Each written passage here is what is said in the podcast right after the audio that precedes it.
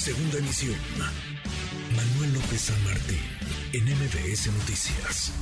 Pues ahí están los pristas, se hallaban en el tricolor, varios anotados, varias manos levantadas. Ayer conversábamos con Beatriz Paredes, nos decía Beatriz Paredes, yo quiero y yo puedo poco en el mismo sentido, Ildefonso Guajardo lo mencionó, secretario de Economía, el gobernador de Oaxaca, Alejandro Murat, y ahora escuchamos estas palabras, las de Enrique de la Madrid, que también lo dice, lleva un rato recorriendo al país, sentándose con distintas personas en diferentes foros y ha dicho yo también quiero, y la senadora Claudia Ruiz Macía, a quien le agradezco estos minutos. Senadora Claudia, ¿cómo estás? Muy buenas tardes.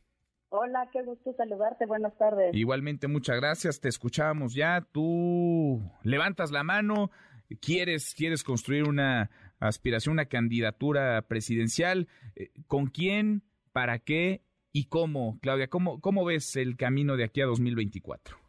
Pues mira, yo creo que eh, lo que tenemos que hacer es construir un, un, frente muy amplio eh, en defensa de México, de la democracia, del país que queremos, de todos aquellos que no estamos de acuerdo con el, rumbo que tiene el país y el proyecto que Morena nos, propone y nos impone todos los días.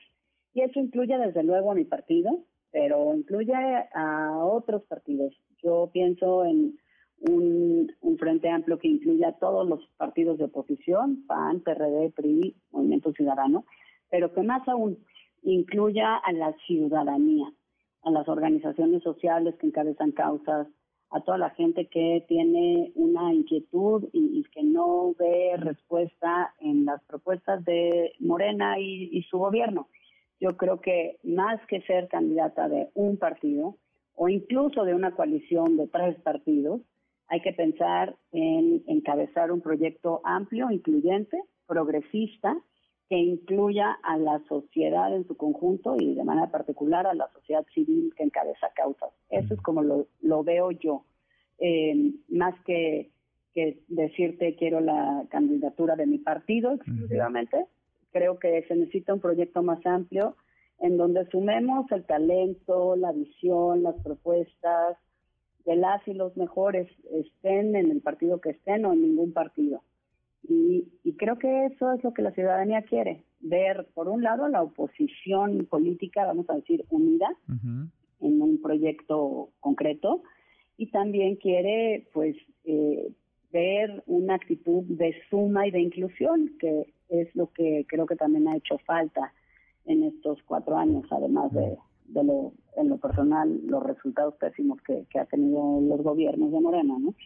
Entonces, ese es, ese es la, el escenario y la ruta que yo veo, construir, convocar al diálogo, a, a, tender puentes, a construir entendimientos y a sumar para la construcción primero de un proyecto, de una oferta política concreta que responda a los retos, a los problemas, a las inquietudes que tenemos en México, que están muy mal y pues que nadie, me parece, puede decir que vive mejor que hace cuatro años. Hay más inseguridad, hay menos servicios en general de salud, menos eh, servicios públicos al acceso a la gente, eh, hay menos eh, posibilidades de desarrollo, una inflación que no se ha podido controlar, pésimas decisiones económicas que han quitado también una red de soporte importante para las familias y los trabajadores.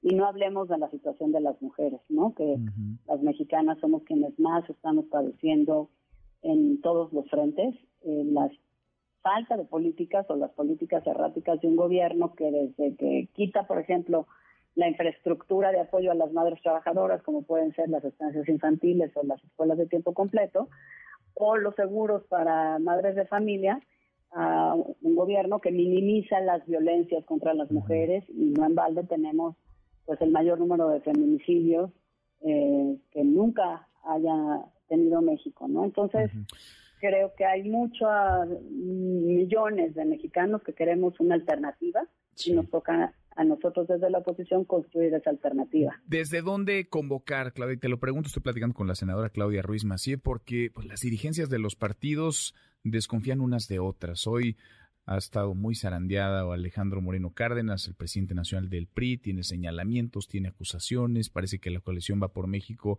pende de un hilo o ya se fracturó, ya se rompió.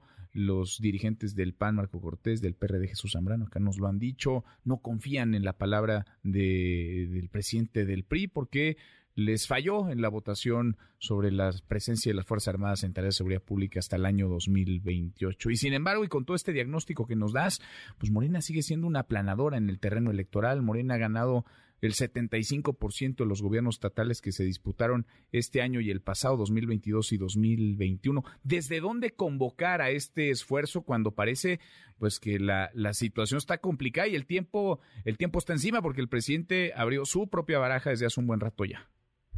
Sin duda, la verdad es que Morena eh, se está eh, configurando como un partido de Estado que no duda ni un minuto en usar todos los recursos del gobierno y del Estado mexicano al servicio de su proyecto electoral y esto ya de suyo pues es un retroceso y un riesgo tremendo para la democracia. Entonces, ¿desde dónde convocar? Pues desde la sociedad misma.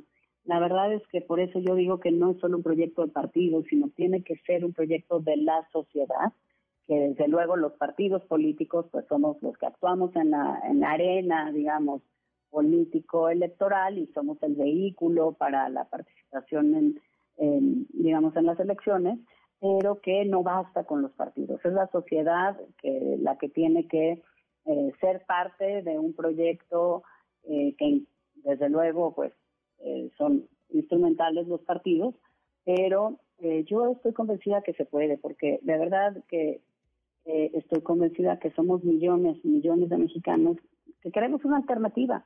Lo que pasa es que esa alternativa, eh, digamos, formulada eh, como tal, ha, ha, estado y ha sido incipiente, pero bueno, pues ya hemos tenido alguna experiencia a partir de la coalición Va por México, que hoy, como tú señalas, está fracturada por la falta de confianza en la dirigencia de mi partido.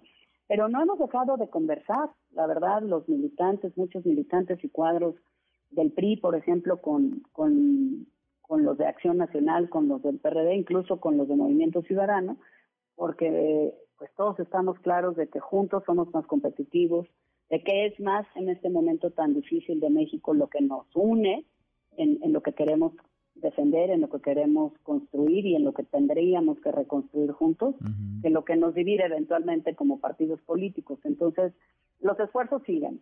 Estamos mm, explorando cómo eh, traducir eh, en, lo local esta expectativa de coaliciones, cómo ah, eh, imaginar ejercicios nuevos para sumar a la ciudadanía a un proyecto de esta naturaleza.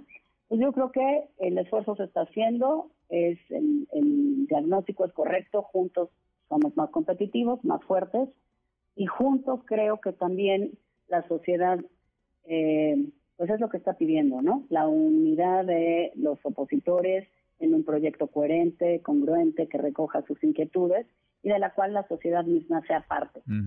Y eso es lo que estamos construyendo. Ahora, ¿cómo te imaginas los tiempos? En Morena queda muy claro, el presidente lo ha dicho, hacer una encuesta y quienes no confían en esas encuestas o creen que más bien es el disfraz de la imposición del dedazo, pero están los tiempos marcados. El próximo año, por ahí de agosto, tendrán ya la encuesta y perfilarán a quien podrá ser candidato o candidata a la presidencia de la República.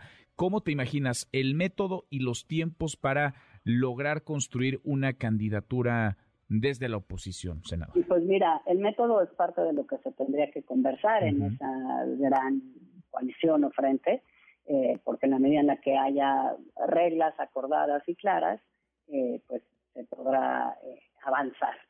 creo que un primer paso o una primera estación, desde luego, es el 2023 con las elecciones del Estado de México y Coahuila, donde se están haciendo esfuerzos para eh, concretar eh, un, proyecto compartido, no, no digamos, no, diría la figura de coalición o candidatura común, porque depende, son dos estados muy distintos y el grado de conversaciones también es, es distinto pero pero se está haciendo ese esfuerzo y, va a ser un ejercicio que va a seguir va a servir para ir en paralelo pues, explorando y construyendo cómo podemos concretar ese ese frente y ese em, em, esfuerzo pues más amplio ya de cara al 24. Déjame nomás interrumpirte, nada más déjame interrumpirte antes de los tiempos. La ley electoral. pero sobre el sobre el método, ¿te gustaría que una especie de primarias, de elecciones primarias, encuesta, unidad, digamos un acuerdo de unidad? ¿Qué, qué, te parece, digamos, que sería lo, lo, deseable para pues hacer el ruido suficiente primero y llamar la atención de la ciudadanía y que pueda ser, puede emanar, digamos, un candidato, una candidata competitiva? Pues mira, yo creo que, eh, que, eh, es, un poco prematuro decirlo, pero lo que lo que tiene que ser es un método desde mi perspectiva en el que puedan participar eh, ahora sí que quienes quieran levantar la mano eh, no solo de los partidos sino desde la sociedad que, que sirva para también como tú dices ir generando expectativa e interés ciudadano y social en, en ese proyecto y que en la medida en la que haya reglas claras, pues todo el mundo que quisiéramos participar, participemos y sepamos eh, y además nos comprometamos pues a ser parte del proyecto, eh, no importa quién lo encabece, ¿no?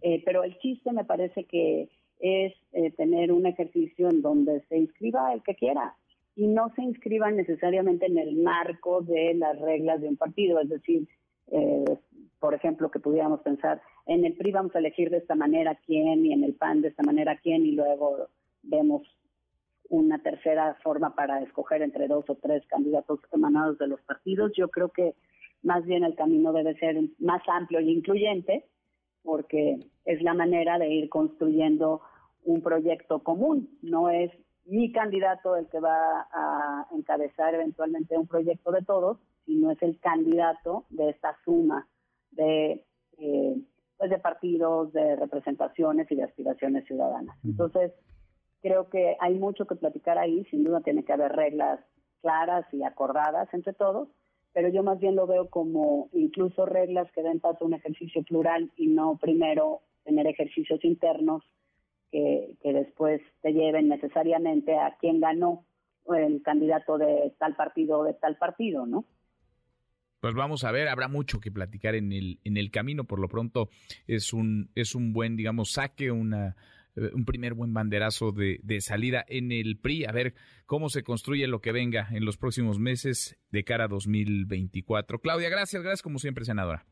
Muchas gracias a, a ti. La verdad es que pues se trata de, eh, de sumar, no que haya muchas... Eh, pues muchos, eh, vamos a decir, muchas eh, confrontaciones internas para definir quién es candidato de un partido dentro de cada partido, sino que haya realmente un ejercicio que nos permita conocer como ciudadanos también, o sea, todos aquellos perfiles que puedan eh, no solo conducir ese proyecto, sino ser parte de un proyecto que esté listo para reconciliar, para rescatar y para reconstruir a México después de 2024. Pues lo veremos, sí lo platicamos. Gracias, muchas gracias. Gracias a ti, hasta luego. Gracias, buenas tardes. Noticias.